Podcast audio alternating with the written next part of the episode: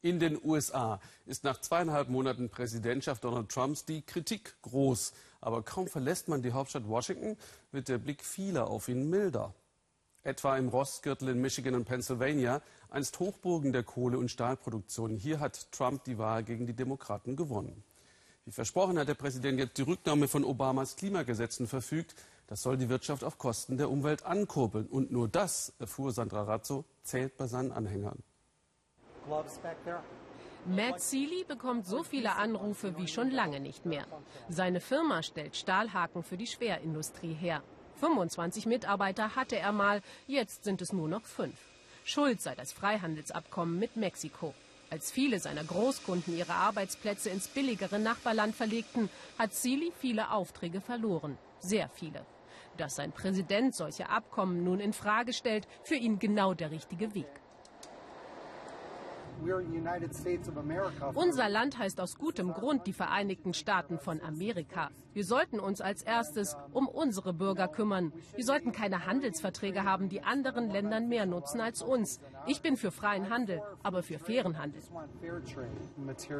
Im politischen Washington lästern selbst Republikaner über Donald Trumps chaotischen Start. Hier im Rostgürtel von Michigan dagegen mögen sie Trumps zupackende Art. Auch Tony Zemiri. Allein schon das Versprechen, Jobs zurückzubringen, sorgt für Aufbruchstimmung. Er ist ja erst am Anfang, noch nicht mal 100 Tage im Amt. Und sehen Sie Veränderungen? Doch, ja, wir merken, dass das Geschäft schon ein bisschen anzieht. Und Aufbruchstimmung hat die Gegend rund um Seelys Firma dringend nötig. Überall hier waren mal gut gehende kleine Firmen. Alles geschlossen, alles weg.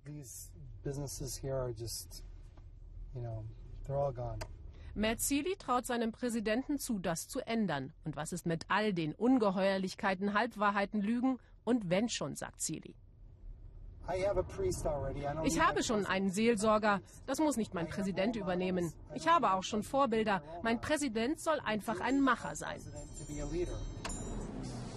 In einer kleinen Kneipe treffen wir Matts Sohn Anthony, Student und Trump-Wähler. Er sagt, die Republikaner im Kongress haben den Präsidenten bei der Gesundheitsreform im Stich gelassen. Der Student wünscht sich, dass Trump es schafft, sich über Parteigrenzen hinwegzusetzen. Wenn wir zu dem Punkt kommen, wo alle zusammenarbeiten, dann können wir vielleicht etwas erreichen, was nicht nur für Demokraten oder Republikaner gut ist, sondern etwas, was bleibt und nicht nur für die vier oder acht Jahre einer Präsidentschaft.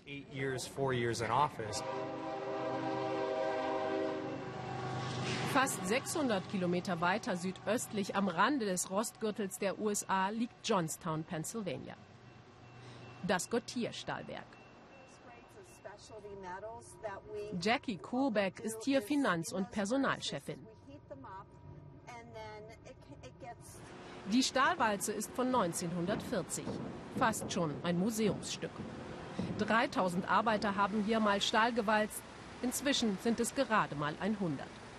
Präsident Obama hat die Schwerindustrie wie einen Feind behandelt, sagen sie hier. Mit Trump hoffen sie auf weniger Regulierung. Und allein die Hoffnung darauf scheint den Umsatz schon anzukurbeln. Auch in den rostigen, viel zu großen Hallen dieses Stahlwerks. Sie nennen es einen Trump-Bump, einen Trump-Aufschwung.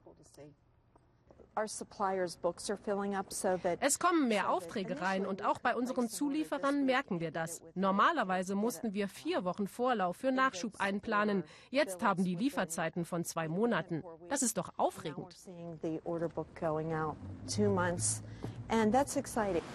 Sogar über Neueinstellungen denken sie hier schon nach. Doug Staukski steuert seit elf Jahren die Stahlwalze. Er hat erst Obama gewählt, nun Trump.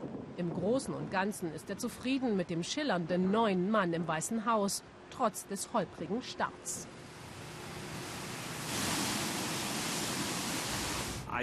Dass er ein Dealmaker ist, schadet ihm manchmal, weil er dabei auch Prinzipien über Bord wirft. Manchmal weiß ich nicht, welche Prinzipien er hat. Sie wissen nicht, welche Prinzipien er hat? Nein, wahrscheinlich hat er gar keine, sondern macht, was für ihn funktioniert. Doug und seine Kollegen sind Feuer und Flamme für Trumps Dekret für weniger Klimaschutz.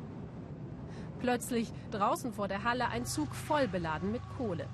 Das habe ich seit einer Ewigkeit nicht mehr gesehen, freut sich Jackie Coolback. Oh, Dafür haben die Leute Donald Trump hier in West Pennsylvania gewählt. Ich glaube ehrlich gesagt, dass die USA genug für den Umwelt- und den Klimaschutz getan haben. Jetzt ist es Zeit, dass Länder wie China ihren Beitrag leisten. Also.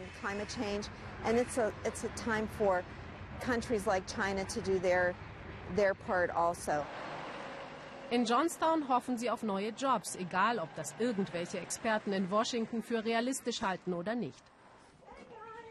Jackie hat ein paar Freunde von den Kreisverbänden der Republikaner eingeladen. Sie finden es gut, dass Donald Trump sich das Washingtoner Establishment vorknöpft, auch das der Republikaner. Manche hier sind zweieinhalb Stunden gefahren, um der Reporterin aus der Hauptstadt die Meinung zu sagen. Die Mainstream-Medien und neidische Republikaner, dazu die Leute, die ihn sicher aus guten Gründen nicht mögen, sie alle bekämpfen Donald Trump mit Händen und Füßen. Das ist frustrierend. Arnold McClure ist ehemaliger Zeitungsverleger und Rinderzüchter. Er erzählt, sie bekämen jetzt Schmähbriefe aus Kalifornien, in denen sie als ungebildete Hinterwäldler beschimpft werden, weil sie Trump gewählt haben. Wir sind Journalisten, Lehrer, Geschäftsleute und wir stehen hinter Trump. Wir sind keine ungebildeten Dummköpfe. Wir sind auch Amerika, der arbeitende Teil Amerikas. Glauben wir, dass Trump perfekt ist? Nein. Ist er manchmal arrogant? Ja. Redet er auch dummes Zeug? Klar. Aber er bringt so einen erfrischenden Wind in dieses Amt.